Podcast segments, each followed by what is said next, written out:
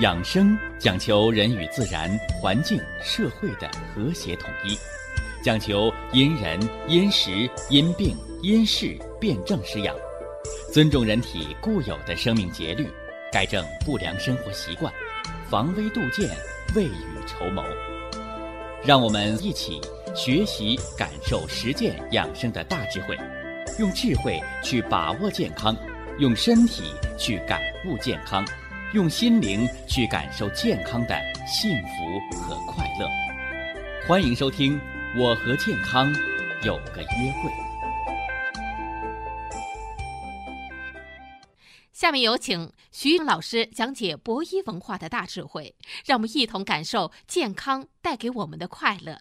好，下面有请徐老师。徐老师，您好。主持人好，听众朋友们。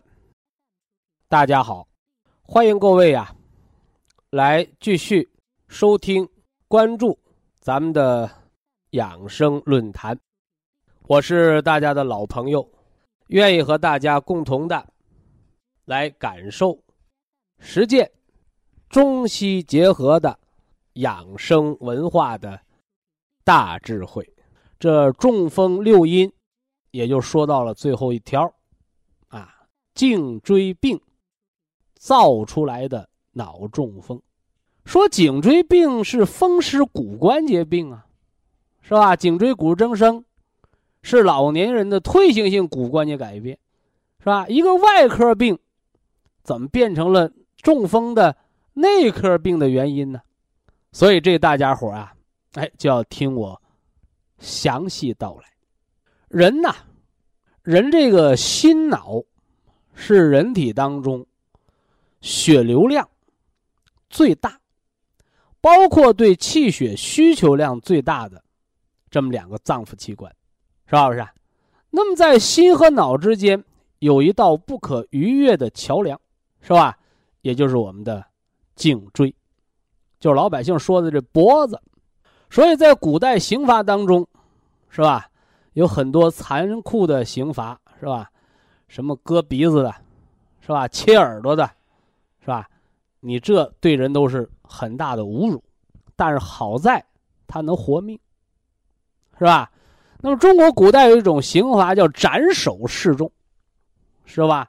斩首前那壮士还大呼，是吧？再过二十年，啊，老子还是一条好汉，是吧？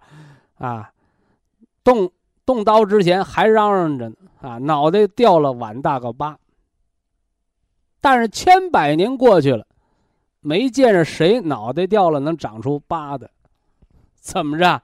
是脑袋掉了就一命呜呼，见了阎王，是不是？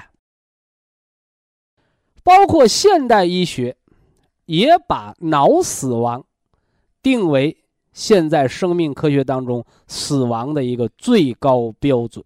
这脑袋掉了长不出疤，是吧？脑供血断了那绕命，是吧？那颈椎这儿呢？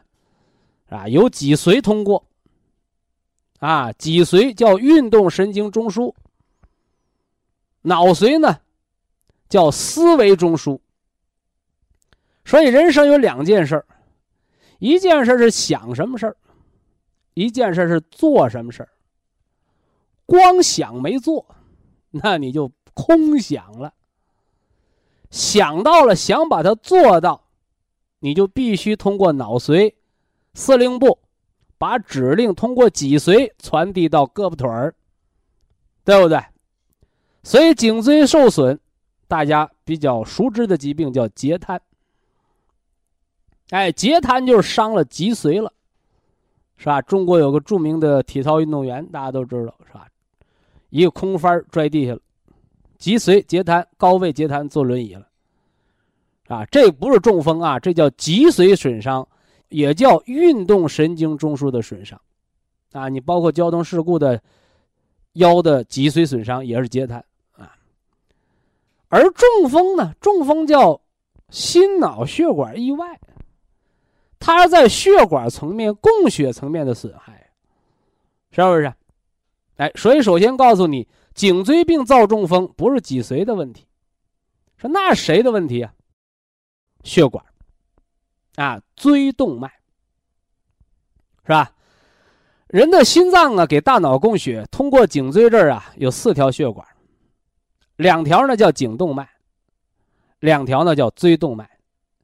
颈动脉占大脑供血的百分之六十，椎动脉占大脑供血的百分之四十。啊，这是四六开，是吧？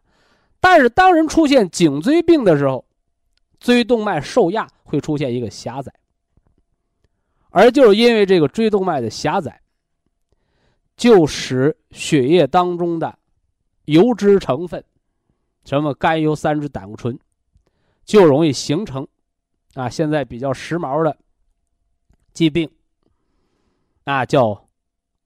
椎动脉硬化斑块啊，你包括现在中年人、老年人体检，但凡是大胖子的是吧？哎，但凡一晃头头晕的，一查，椎动脉长斑块了，啊啊，有的要放支架，有的要手术，是吧？而且这样的人往往合并什么呢？血压增高，啊，低压不高，七十八十，是吧？高压特别高，一百八九。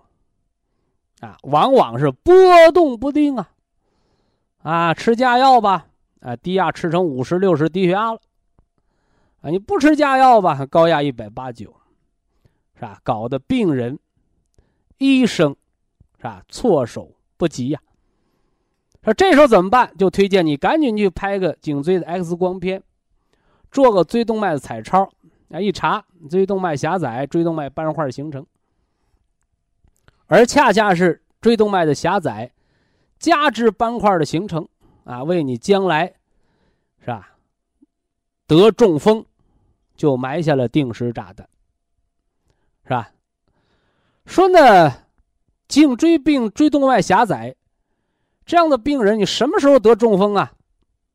哎，开关式头晕，哎，也就是当你出现了小中风。短暂性脑缺血发作的时候，一晃脑袋瓜晕倒了，啊？没打针，没吃药，一会儿自己醒过来了，啊！一检查什么都是正常的，是吧？好多人说：“哎呀，无名原因的晕倒。”我说：“哪有无名啊？万病皆有因。”我说：“晕倒的时候干什么呢？啊，就低头玩手机呢，啊，猛地一抬头晕倒了，是不是？”哎，还有的老年人，是吧？弯身子提鞋呢，你一抬头摔跟头，这都是不幸当中的万幸，因为您还只是发作了一个小中风，叫一过性脑缺血发作，是吧？没给你留个堵塞那儿，是吧？但是人不是每次都那么幸运的，是吧？几次小中风之后。那大中风就来敲门了，所以呀，预防颈椎病所造成的脑中风，那么叫什么呢？叫三管齐下。哎，大家记着啊，原来听着都是什么呢？叫双管齐下。哎，颈椎病这儿不成啊，双管不够用啊，三管齐下。防颈椎病造成的脑中风。说哪三管啊？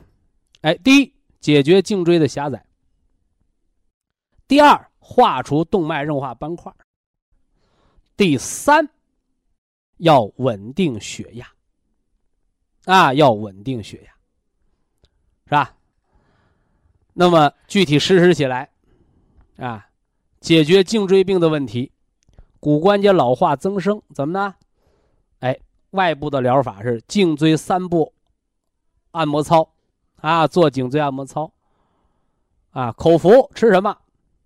吃杜仲增加骨密度，啊，让颈椎首先长好了，让你那个脖子能撑着你那个脑袋，别让那脑袋把脖子压弯了，对不对？哎，这是第一条路。第二条路呢？哎，你看好多人呢有颈椎病。哎，但是血脂正常，它长不出斑块，也得不了中风。化血脂抗动脉硬化，扫除动脉硬化斑块。银杏三七茶多酚，化斑块和普通的降脂调脂，那比较起来，这就是十万火急了。早、中、晚各两粒。银杏三七茶多酚，降血脂、抗动脉硬化。这斑块每三个月、每半年你打个彩超，哎，斑块由小变大叫疾病加重；斑块由大变小，由小变无，是疾病好转，哎，康复的一个过程。这是第二一条，是吧？呃，第三一条。是吧？说血压波动容易制造血栓，血压波动容易把这个什么呢？斑块冲下来，是吧？而颈椎病导致椎动脉狭窄，这个血压波动啊，你吃加药又是没效果的，往往是雪上加霜，是吧？加药一吃，低压更低了，低压五十六十，是不是？啊？血压过低、过高、过于剧烈的波动，这都是造中风、形成血栓的关键。甚至在这时候，我们又不能吃加药，我们要预防这血压波动，那我们用什么方啊？哎，一定要知道，影响血压波动的根本的原因，是吧？一方面是血管的紧张性。再一方面呢，是心脏的兴奋性，是吧？你心脏跳得快了，那血压就高了；你心脏舒缓了、平和了，它血压就平和了。哎，所以要调心脏，啊，调心脏，铁皮石斛，哎，这样就达到了养心而舒缓神经兴奋性、平稳血压的目的。所以，这是颈椎病造中风。三管齐下，全面预防的措施。以下是广告时间。博一堂温馨提示：保健品只能起到保健作用，辅助调养；保健品不能代替药物，药物不能当做保健品长期误服。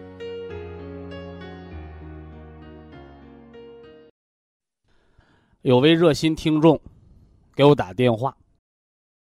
询问了一个这么个问题，他的一个远房的亲戚，啊，给他出了一个偏方。说什么偏方呢？说这个心绞疼啊，大家都知道啊，心绞疼是冠心病，心肌缺血，缺血达百分之七十往上，啊，人才会出现。胸发憋、发闷、透不过来气的感受，啊，心绞疼。给了他一个心绞疼的什么偏方？说心绞疼的时候啊，你吃什么呢？你吃双歧活菌，是吧？一天呢吃六包，啊，早三包，晚三包这么吃。啊，如果心绞疼的时候呢？你嘴里边再含一包，他这问题还没问完呢，就把我给逗乐了。我说呀，你说这个人呐不是你亲戚。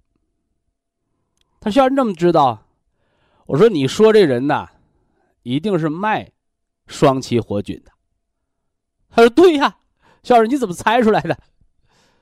在这儿给大家一定要说清楚啊。因为咱们也有双歧活菌，是吧？调节胃肠道的菌群平衡，促进益生菌的增殖，抑制有害菌的增殖。换而言之来讲，就是恢复肠道的绿色环境。那么，什么人可以吃啊？我说了三条。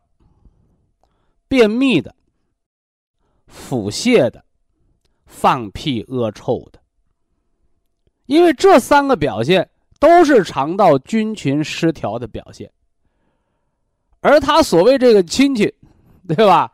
心绞痛吃双歧活菌，是吧？我是没想出来他的科学依据在哪里，那么没有科学依据，还给你个偏方让你猛劲儿吃，无外乎就是多卖点货罢了。所以这大家一定要搞清楚啊！说那心绞痛吃什么呢？心绞痛吃救心丸啊，而且要含服救心丸听着啊，救心丸里边的硝酸甘油有扩张血管的作用，所以通过舌下吸收，它能迅速引起心脏冠状动脉的扩张。不但扩张冠状动脉，人的连面部的血管也会扩张。所以大家你注意啊，吃救心丸的时候呢，满脸通红。哎，这是药物的正常反应。请问，你吃双歧活菌，它哪样成分能给你扩张冠状动脉呀？对不对？这是天下之奇谈啊，是个大笑话。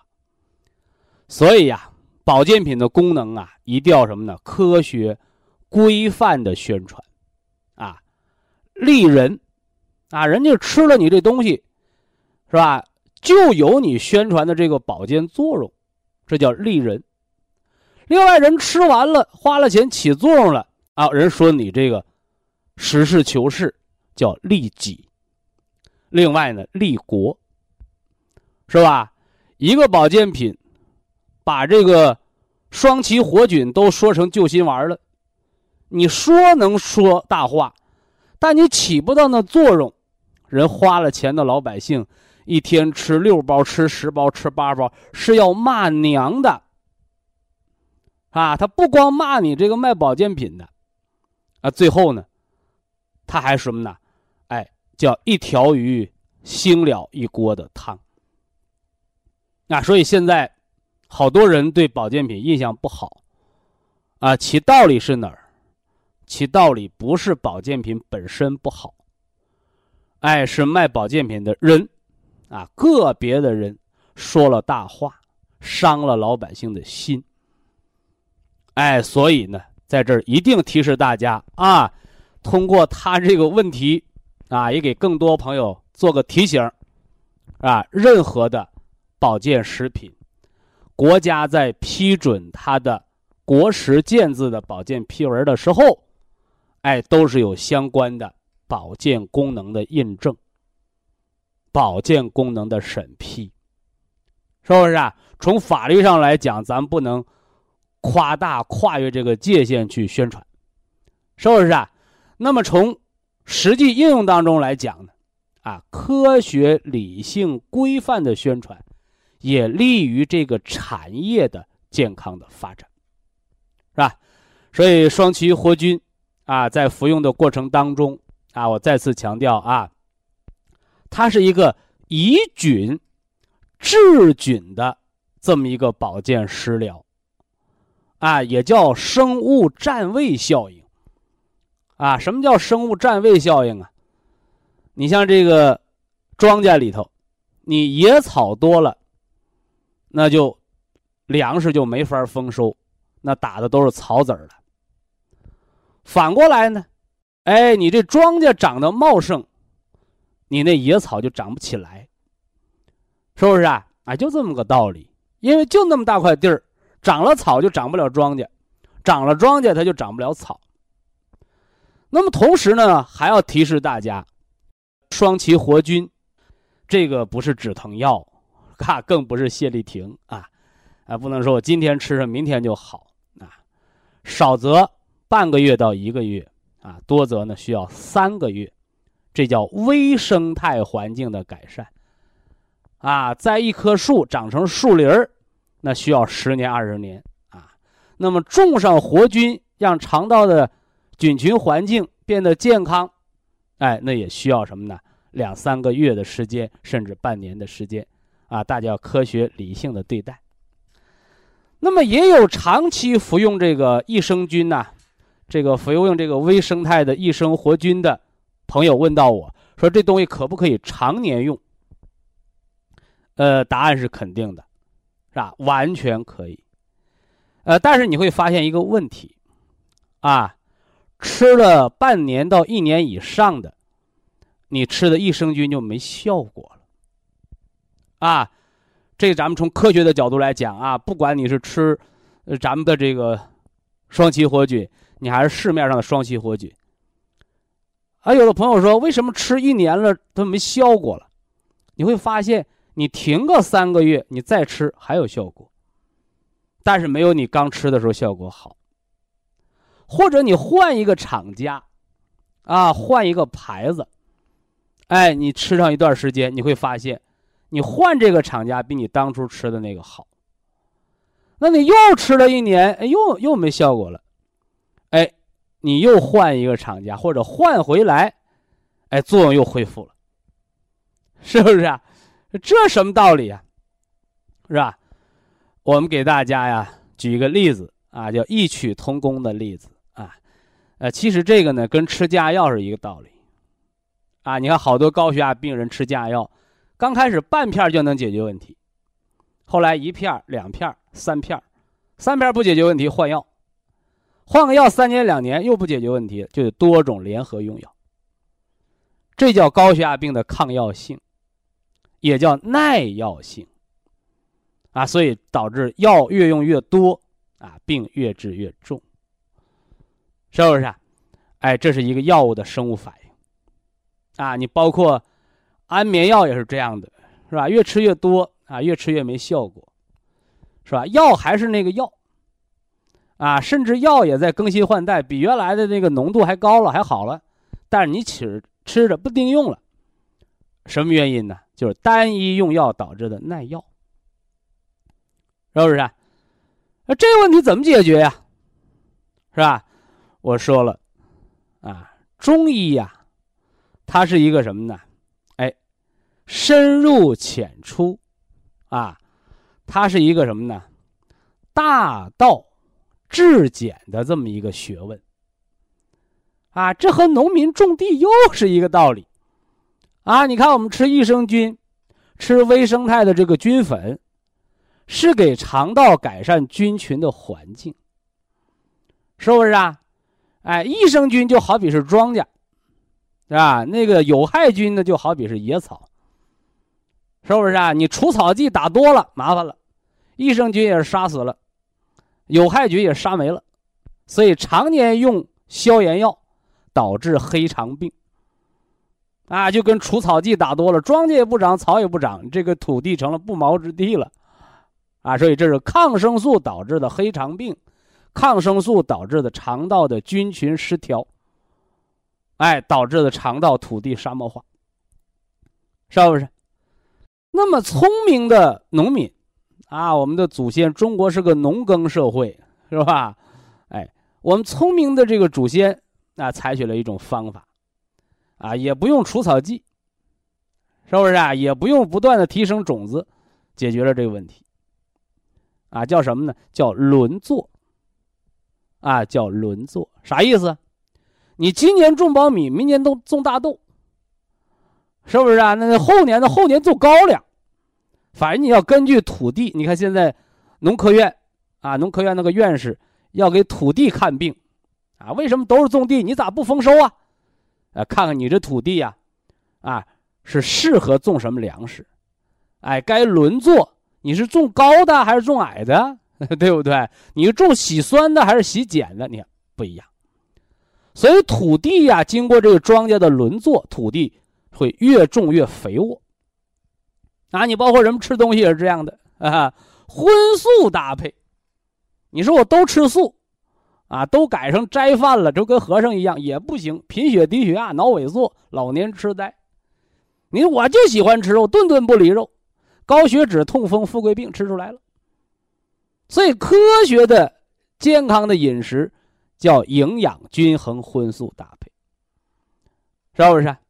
那庄稼可以轮着种，啊，那你大家注意了，市面上的这个双歧活菌、益生菌多的是，啊，我简单的统计了一下，不下一百个，啊，不下一百个这个这个厂家，是吧？但是大家注意啊，这菌种啊，有台湾的。是吧？有法国的，是吧？还有意大利的，啊，各地的菌种不一样，哎，这就跟种地那个种子不一样一样。所以在这儿呢，我提示大家啊，甭管你吃谁家的双歧活菌，只要你吃到两个月、三个月，你发现它作用不明显的时候，你就换一种双歧活菌来吃。哎，换一种双歧活菌来吃，吃两到三个月，你或者是两三个厂家这么倒着吃，是不是啊？哎，我一说到这儿，有听众朋友，特别有好多老听众又给我表表决心了啊！徐老师，我是你忠实听众，不知别的。我说你忠实谁呀？对不对？你是忠实我徐振邦，你还是要忠实健康，你还是要忠实科学。是吧？我说你没用吃，不就是浪费钱吗？所以在这儿提示大家啊，双歧活菌建议您服用三个月到半年，你就换一个厂家来吃。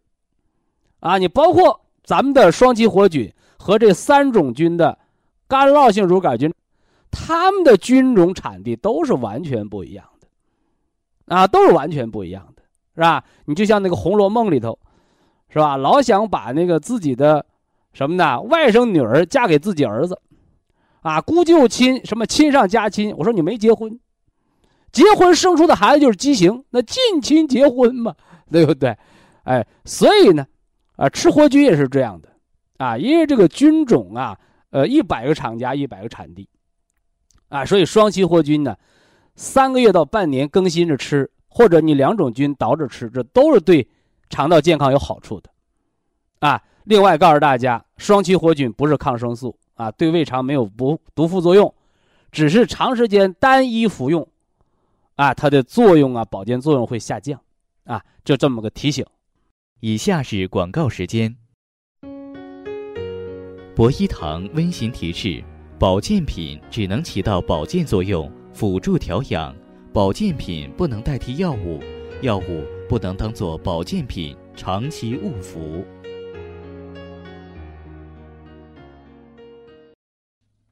呃，最近呢，有听众朋友问到了这个肝囊肿是吧？胆息肉啊相关的问题啊，人很悲观啊，说大夫说了，囊肿呢，呃，都是祖传的哈，是遗传病啊。我去年查还没有呢，今年刚长出来的，告诉我遗传病。你看，呃，现在这病人太多是吧？这个医生啊。是吧？这个诊疗负担又比较重，啊，所以很多医生他不能像我似的，啊，给你从头到脚，啊，给你一二三说明白，他没那个时间，是不是啊？哎，呃，社会分工各有不同啊。你看咱们养生文化论坛，啊，咱们就是个大型的生活健康服务类的节目，是吧？什么叫生活健康服务类的节目？就是给你讲健康知识，是吧？给你补健康课，是吧？你看每年都有大批的这个医科大学的大学生毕业，都当大夫吗？那不能，是吧？到医院当大夫的，执业医师那叫医生，是吧？那留学校的呢，是吧？留校接着教学生，是吧？接着培养医生，那叫讲师，是吧？医院熬了二十年，从医师到主治医师，到副主任医师，最后到退休的时候三十多年，叫主任，啊，主任医师。那跟大学的这个老师比呢，是吧？你熬到那副主任，就相当于那副教授。啊，后来呢，成了教授了，就相当于医院那个主任医师，啊，这是医科院线，啊，他这个对照啊对照。所以呀，咱们国家现在这个医疗条件就这样，是吧？那个医院呢，人满为患，啊，你到哪家医院，你拍片子不排队，你交款不排队，是吧？特别是急性病，来个脑出血，来个脑梗。你到医院，那床位都是紧张的，是吧？那么现今这个状况啊，都跟预防不及时有关，是吧？小病能防的时候你不防啊，他也不懂，啊，结果呢，到了要命的时候到医院抢救，是不是啊？所以啊，咱们国家的医疗政策啊，大家伙别忘了，叫预防为主，治疗为辅。小病的时候你防好了，你就不用大病的时候临行抱佛脚了。这大家把它整清楚啊！所以啊，我先安慰一下这个收音机前得这个胆息肉的、长这个肝囊肿的听众朋友啊。首先，明确的告诉你一点：得这病别赖爹，别赖娘，啊，跟遗传没关，啊，跟遗传没关。另外，遗传病也根本治不好，对不对？为什么告诉你遗传？所以拿着遗传当挡箭牌，意思就告诉你这病一辈子。爹妈给的，回去找爹妈去吧，这不等于没说吗？是不是啊？所以啊，巧言令色，不如什么呢？哎，实事求是，咱们给大家直接解决好问题啊。呃，胆息肉，哦，一个一个说啊。胆息肉和肝肾囊肿，我一个一个说啊。呃，这段时间呢，我就把大家关心的这个常见病啊，包括一些这个所谓的疑难病。啊，什么叫疑难病？把大夫难住了，啊，难者不会，会者不难，所以我们从现代医学从科学层面，啊，让大家呢对这些慢性病症，啊，有一个正确的、理性的、客观的认识。你光认识的不行，你还要知道它的来龙去脉。关键是我给你方法，给你有效的措施和方法，让你康复调理。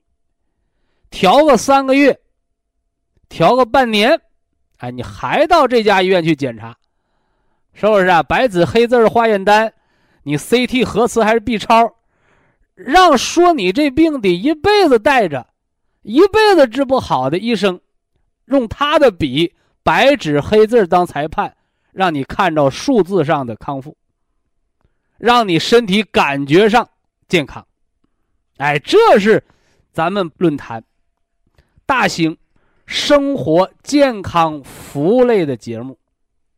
怎么服务，让你减少痛苦，是不是啊？哎，关注的是健康，啊，健就是有力，康。就是畅通，啊，其实很多疾病都跟什么呢？哎，不通有关啊，不通了，啊，力量不足了，啊，脏腑能量不足了，人就要得病啊。呃，这个胆息肉也是这样的啊，胆息肉也是这样的啊。首先告诉大家啊，没有胆囊炎的人，你得不了胆息肉。怎么样？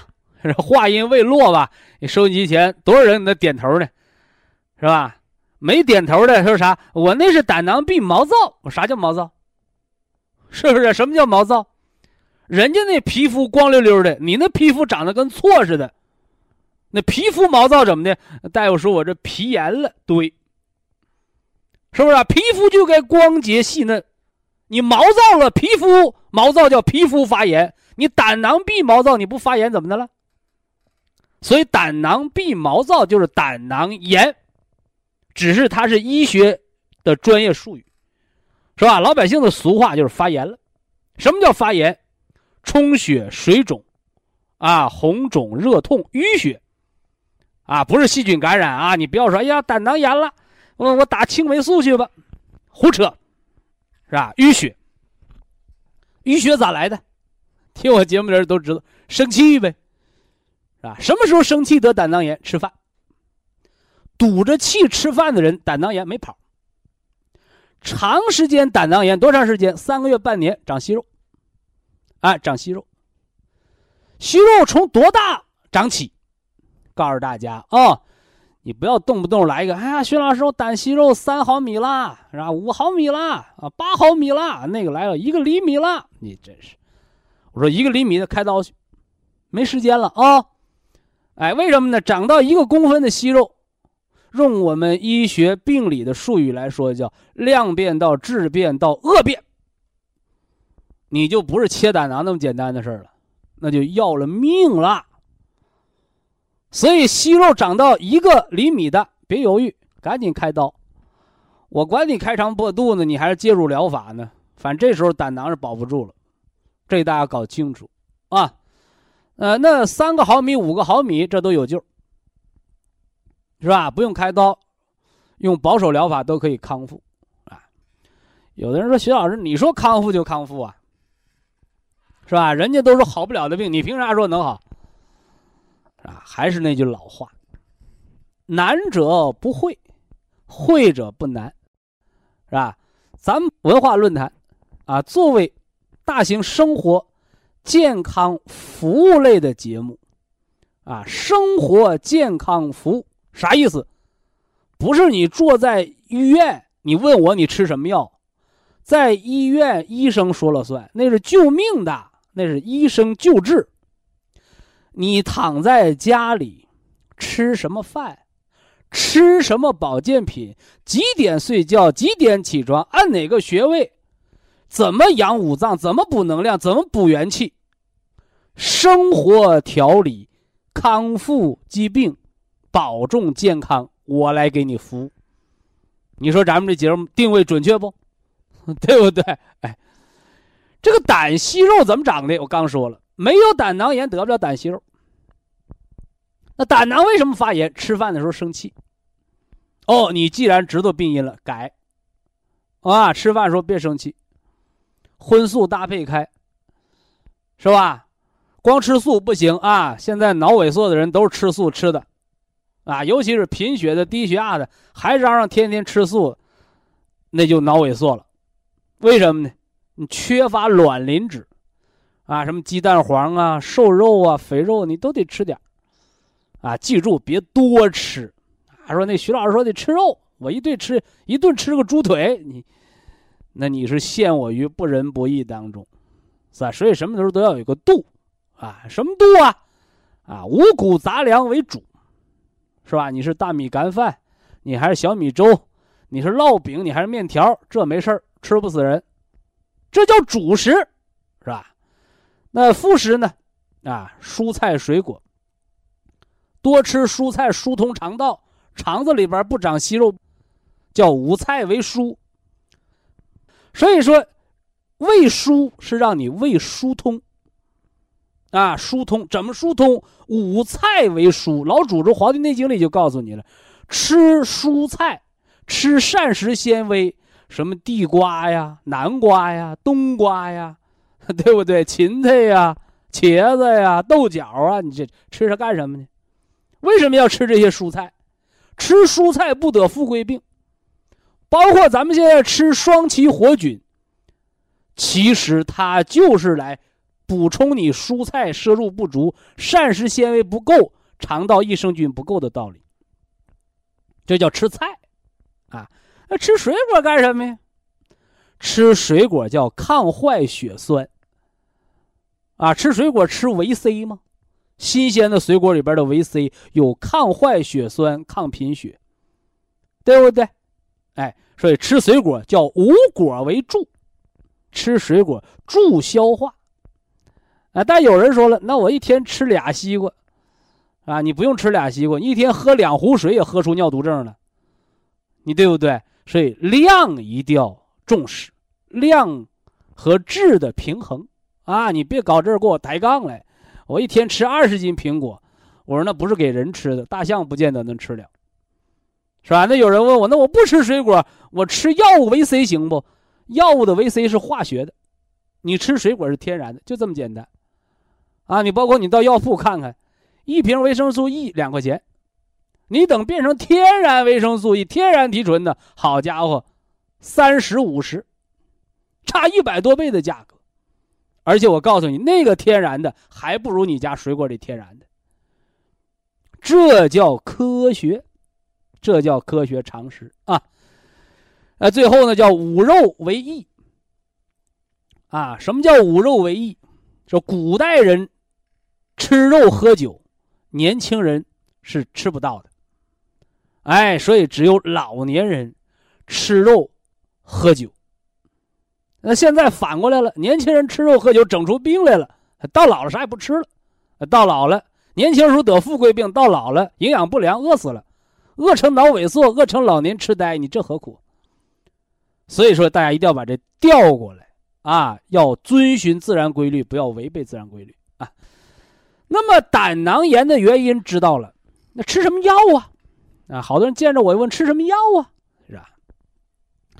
胆囊长息肉，原因是胆囊发炎，原因是吃饭的时候生气，错误改了，告诉你这病不加重，那说我不加重就行了，我就留着息肉搁这搁着吧，没事儿。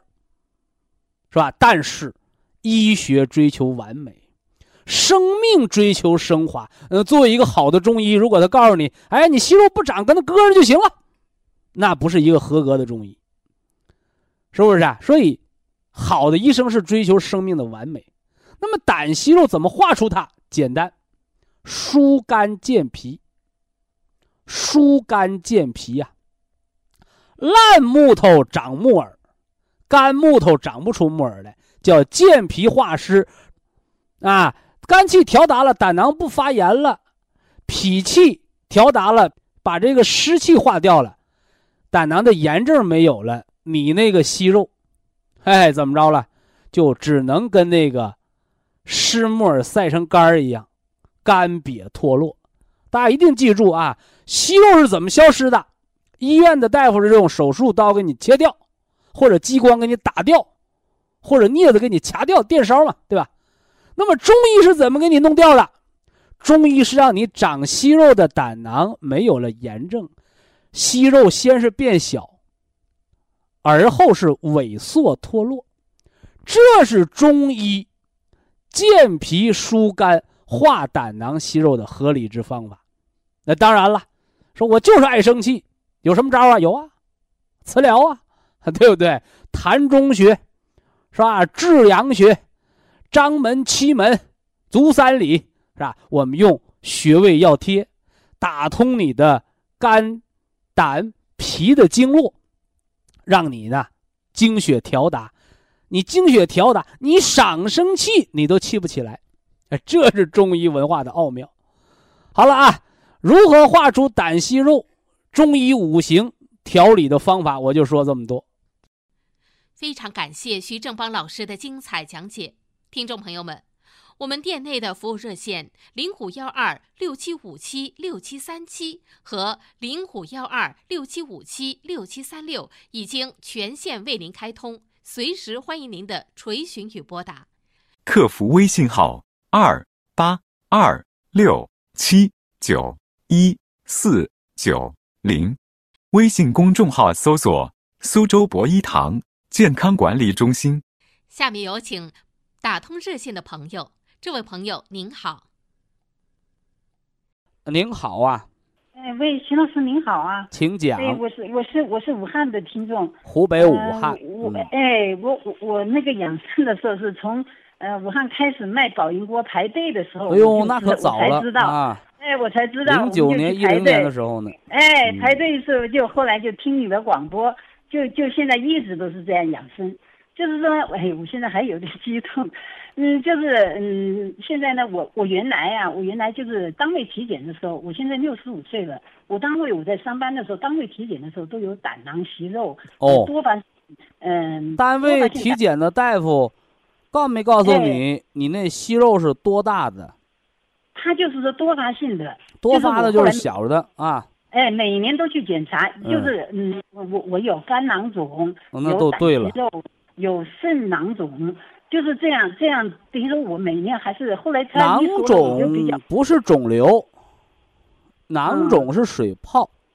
哎，肝和肾都长囊肿了，说明你肝肾不足啊，亏。哎，对了，哎，亏呀。后来呢，这三这多年的调整，近三年开始，从一一年开始。我每年都做 B 超，因为我有这个，他说有这个病你就得记着点儿，定期一查，和去年的这个时候比，是加重了还是缓解了？你得做到心中有数。哎，我近三年，从一一年开始到现在，每年做，我的那个指标都留着在的，这都可以，这个用指标说话的，就是没有了，胆囊息肉也没有，囊肿也没有，这个肾囊肿也也没有了，哪里去了？就是调的，哎，哎，不是，我这叫明知故问是吧？就是吃你保健品吃没了吗？人家拿着化验单给你做证明，你还问哪里去了？我是怕听众朋友听不明白。那个那个做 B 超的医生，我我每次我因为那个时候一一年开始，我就他说没有没有，我就第一次可能不相信。哎，我说你医院对肝囊肿、肾囊肿都没招治，我们回家吃保健品不吃药能好吗？所以大夫说好就好了。我们有时候老百姓也多一事不如少一事，也不愿意跟那个 医生去强调降这个事儿。但一年过去，两年过去，三年过去。他不能次次都看花眼吧？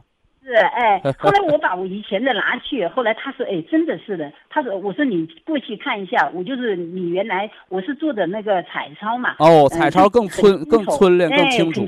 嗯。后来他就对照，他说确实没有了。嗯。他还是怎么样的？我是。他得向你讨教啊！我们大夫治不了的，你怎么整没的？哎哎。就是这个事，呃，后来这这一直就是这样，这慢慢的调，就是原来嗯腰腰腰也痛啊，就就做白腿操啊，没错，呃呃哎，就是你的那些东西啊，我基本您这叫成果显著，哎就这俩病啊，肝囊肿、肾囊肿，你到医院花多少钱，大夫治不了，是的，要么给你穿刺抽出来，往里边打青大霉素。要不给你开刀，那还两可之间。你这大夫没招的病，都是自我修复。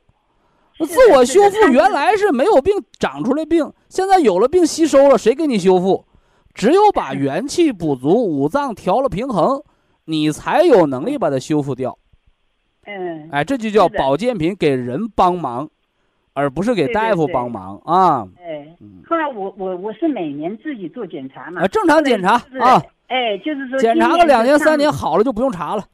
哎，今年上半年呢，我就做了，呃，就是有一个那个，就是他后来做我的心脏的时候是是不完全性左侧导转呃传导阻滞。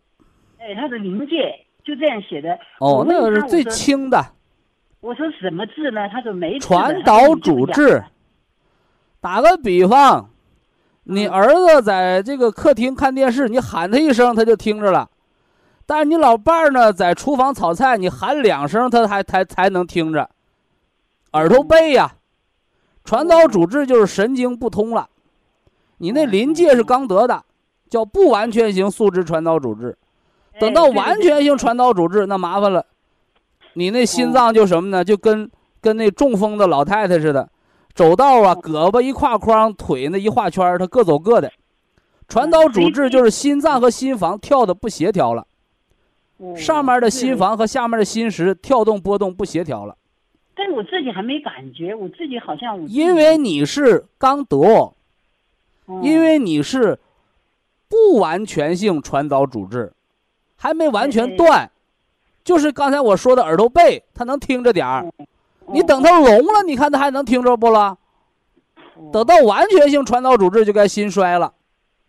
就该心悸心慌了。每天早上两粒那个嗯，两粒 Q 十在用，两粒 Q 十加上两粒的那个铁皮石斛红景天，铁皮红配合那个柔心包经和归西，调个十五天到一个月，你再做个心电图，你看那传导阻滞能不能恢复啊？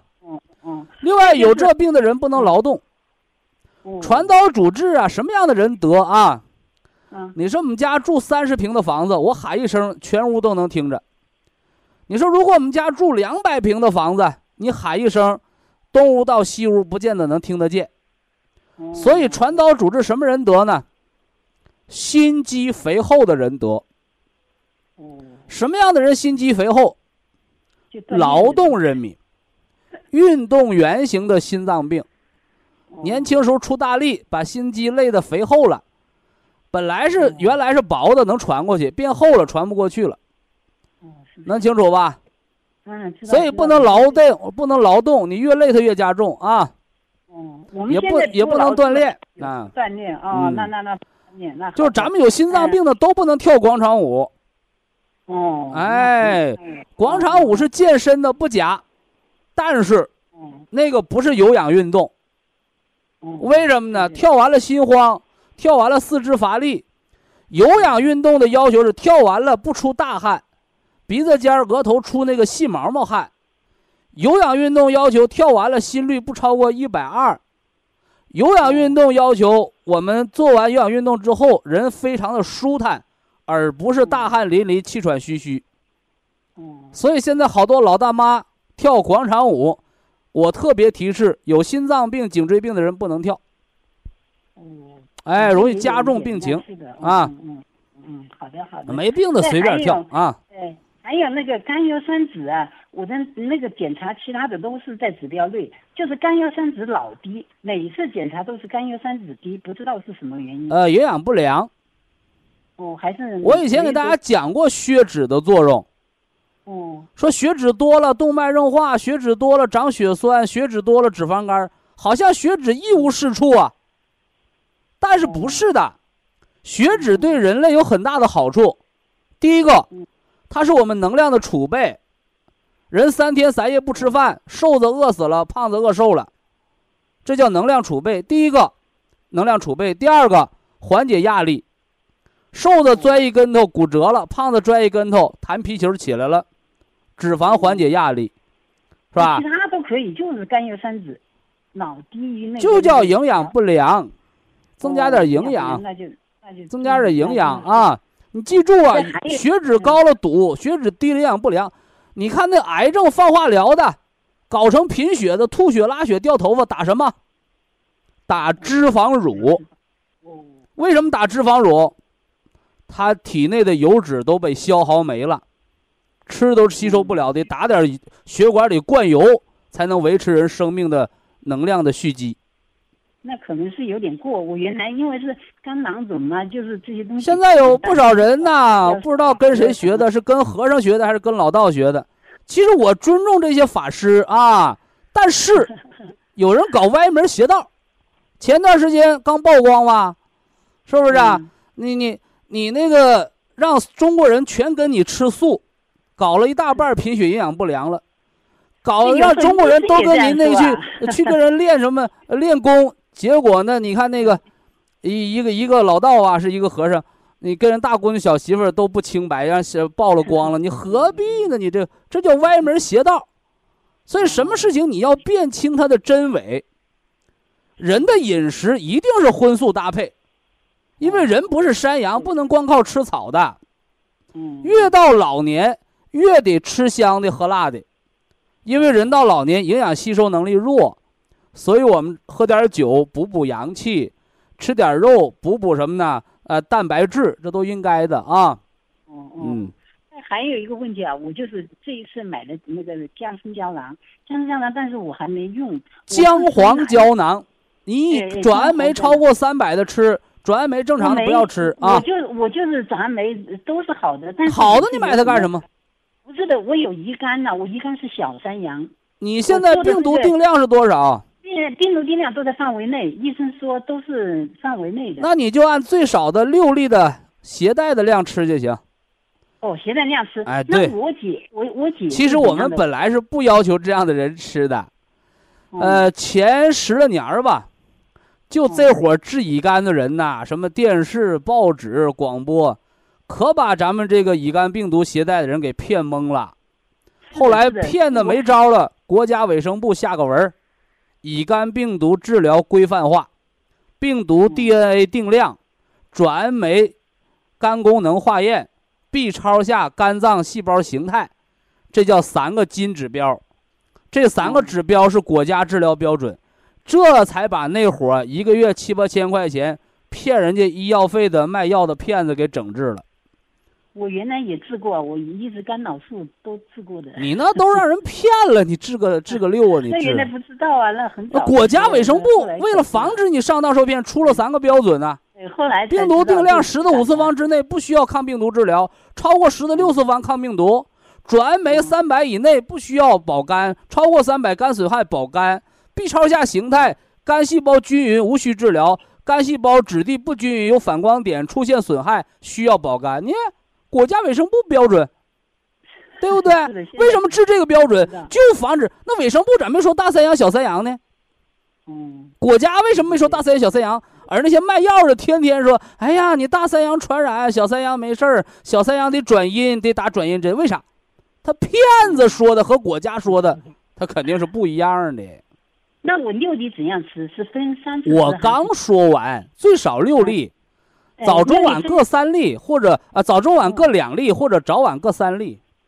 好的，好的。其实你可以不吃啊。我我们别跟骗子穿一条裤子啊。原则上要求病毒携带，你无任何症状的人不需要治疗，但是保健品不是药，你可以用最低保健量。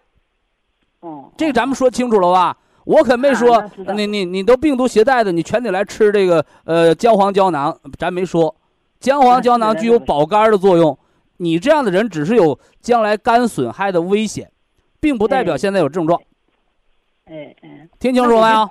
这样也可以啊，那我知道。那我我姐是这样的，我姐有乙肝，也是有乙肝。病毒定量还是说国家标准？哎，是的。十了几次方？就是就是，他说他他那个上面没有写多少次方，我看不懂。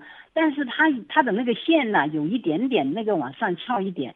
后来医生叫他吃那个嗯增那个白细胞的那个什么 东西。增加白细胞的那不是治乙肝的药啊，那生白素，提高白细胞，提高抵抗力的。哎，他说他是嗯，这可以那个按国家标准去治吧，行不行？哎，这个我不想多说，就是按国家标准去治。我知道他买了，他也怎样吃，现在也没开始吃。等于说我问的你不知道，你问的我也不知道啊。